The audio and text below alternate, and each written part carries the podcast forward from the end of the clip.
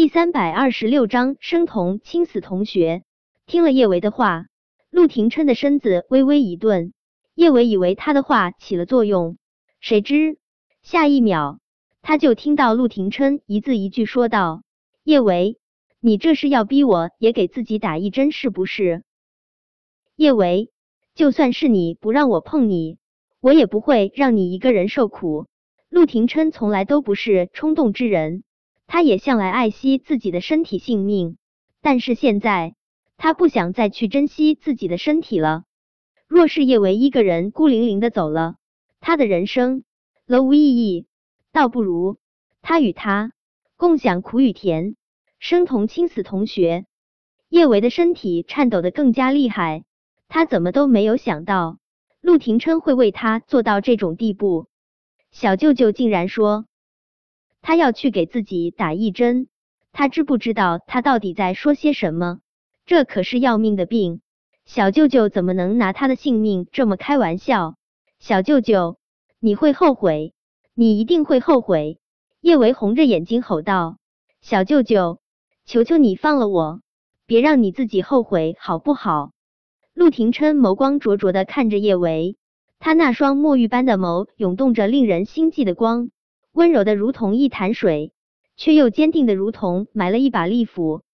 叶维，我陆廷琛从来不知道什么叫做后悔，我只知道我爱你，此生不悔。说着，陆廷琛再不给叶维任何反抗的机会，他猛一用力，长驱直入，此生不悔啊！叶维一遍遍回味着陆廷琛的这句话，心软乎乎颤动。可他还是想要将陆廷琛推开。那么好的小舅舅，就算是此生不悔，他也不能因为他毁掉了原本该光芒万丈的一生。可是没有机会了，小舅舅已经冲进了他的身体，而他根本就反抗不了。小舅舅，你真傻，你怎么就这么傻？叶维低低的呜咽着。这些年，他也掉过眼泪。可他从来没有像现在这般如此放肆的哭过。他将小脑袋深深的埋在沙发上，任眼泪将他的小脸打湿。天底下怎么就会有小舅舅这么傻的人呢？他以为就算是得了那种病，在他心中也是快宝。可他却不把他自己的命当命。脸蓦然被陆廷琛托起，他一点点将他脸上的泪水抹去。叶维。我不傻，我只是太清楚我想要的是什么罢了。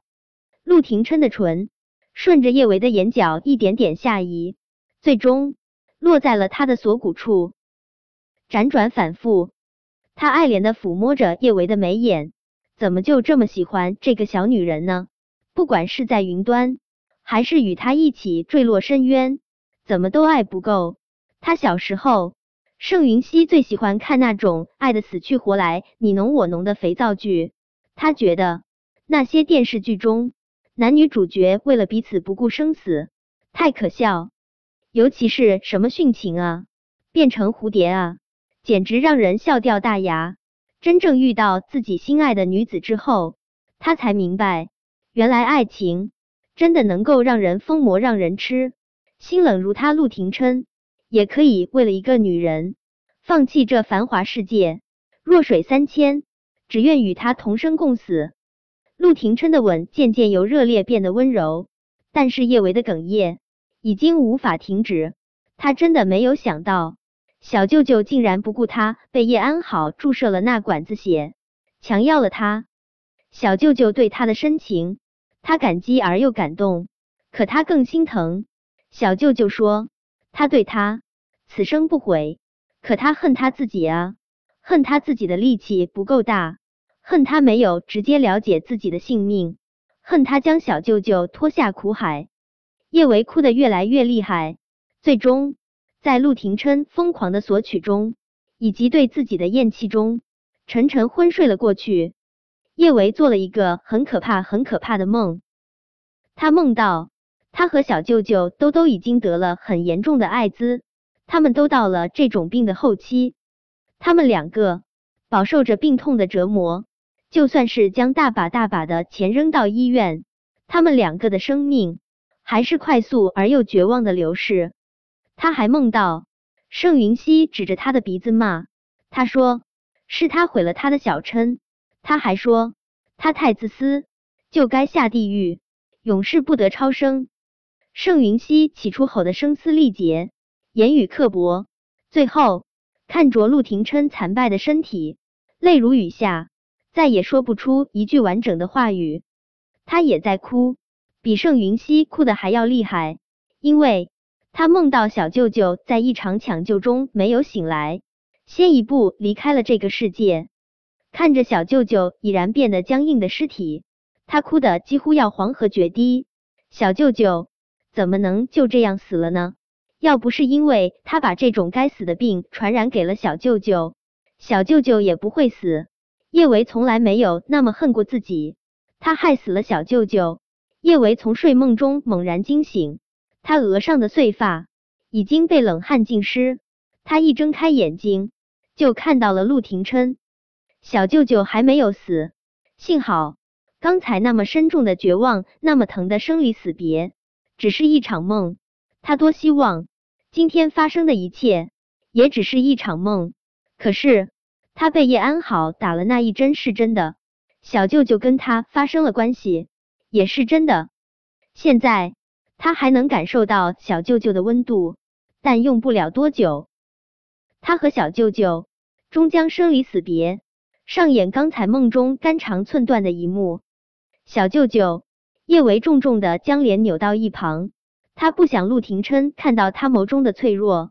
他深吸了一口气：“小舅舅，对不起，对不起，小舅舅，我害惨了你。”陆廷琛一把将叶维搂进怀中，他那张如同精工雕琢的俊脸上没有半点儿可能染病的颓丧。他用那双如同一泓清泉一般的眸灼灼的盯着叶维的小脸。叶维，记住。别再跟我说对不起，你没有对不起我。若是你想抛夫弃子，才是真正对不起我。见叶维的眼眶红红的，肩膀还在难受的颤抖，陆廷琛心中一疼，他吻住叶维的眼角，一句话差点儿脱口而出。但是想到这个小女人遇到事情，首先想到的不是告诉他，让他跟他一起分担，而是想着跟他分手。还找了个娘炮来气他，陆廷琛就气不打一出来。是不是他不从那个娘炮的口中逼问出真相，他就真的把他一脚踹开了？这么想着，陆廷琛决定稍微吊一下叶维的胃口，作为他不懂事的教训。叶维，我有两件事要告诉你，一件好事，一件坏事，你想先听哪一件？本章播讲完毕。